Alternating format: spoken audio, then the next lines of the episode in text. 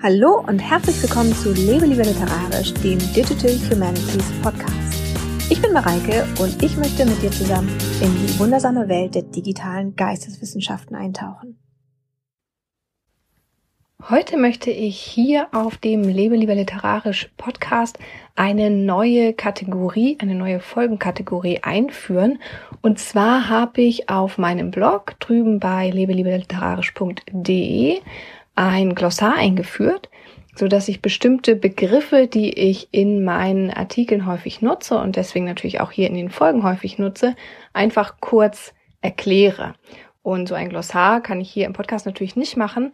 Aber ich möchte gerade jetzt, da Sommer ist, ein etwas kurzes und hoffentlich auch kurzweiliges Format einführen, in dem ich mir immer einen Begriff herausgreife und über den so ein bisschen nachdenke und hier dann auch über mein Begriffsverständnis dazu spreche.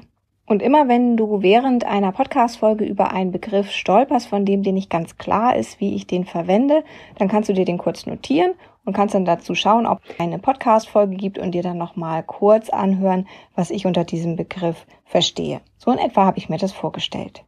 Feedback kannst du mir natürlich gerne dalassen oder auch einfach schreiben an info@lebelieberliterarisch.de. Würde ich mich sehr darüber freuen.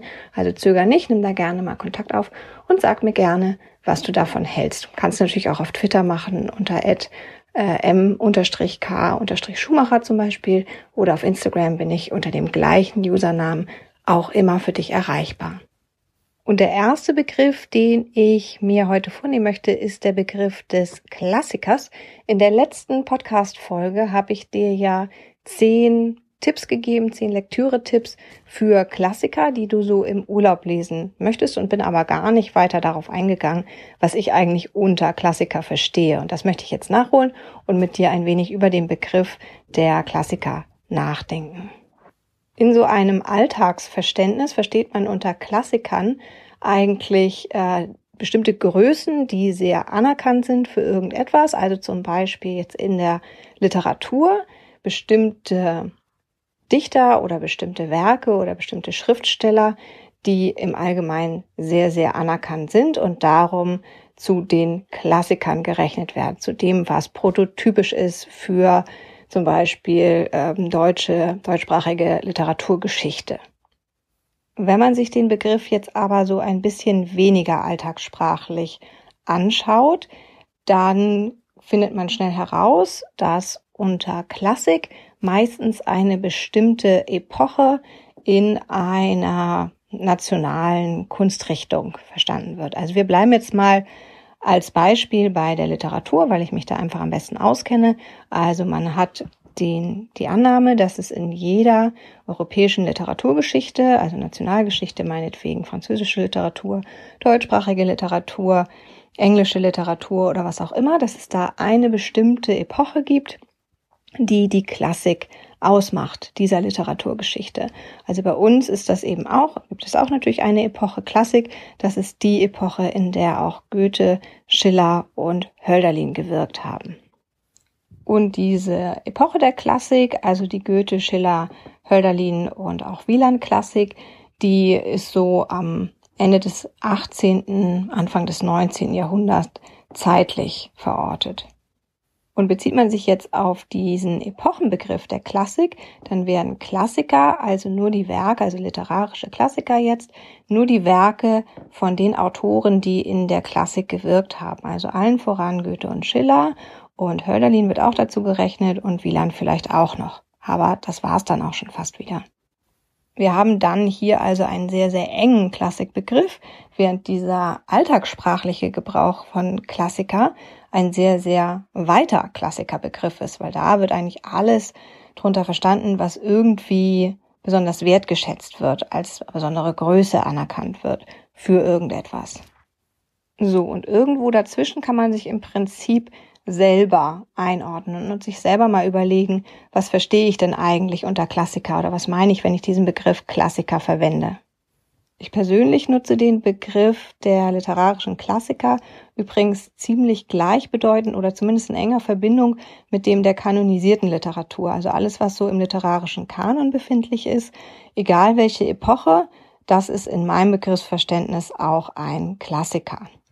Mit Ausnahme vielleicht von Gegenwartsliteratur, die kann es nicht so schnell schaffen, Klassiker zu werden, jetzt so in meinem Begriffsverständnis, sondern muss immer erstmal ein bisschen Zeit vergehen, bevor man die als Klassiker begreift.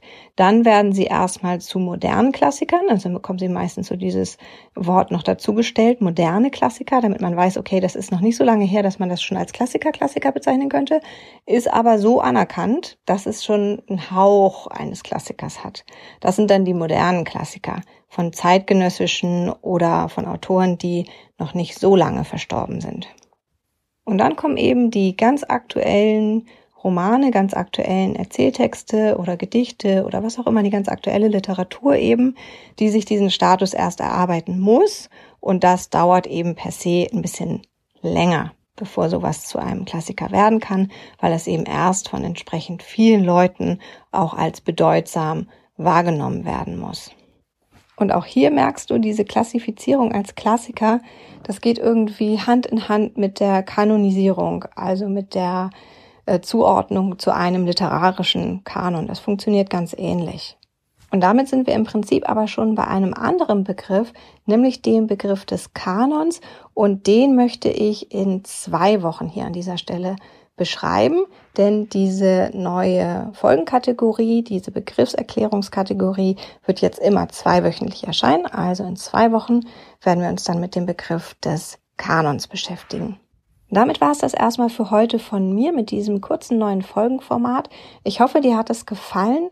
Wenn, wie gesagt, nimm gerne Kontakt auf. Wenn dir der Podcast insgesamt gefällt, würde ich mich natürlich auch sehr freuen, wenn du mir eine 5-Sterne-Bewertung auf iTunes dalässt und wenn du noch mal so ganz kurz und knackig nachlesen möchtest, was ich unter bestimmten Begriffen aus der Literaturwissenschaft verstehe und auch natürlich aus den digitalen Literaturwissenschaften, dann schau gerne noch mal vorbei auf lebelieberliterarisch.de slash glossary, denn da findest du mein Glossar, wo die Begriffe wirklich auch noch mal ganz kurz, also noch viel kürzer als hier in diesem kurzen Folgenformat erklärt sind.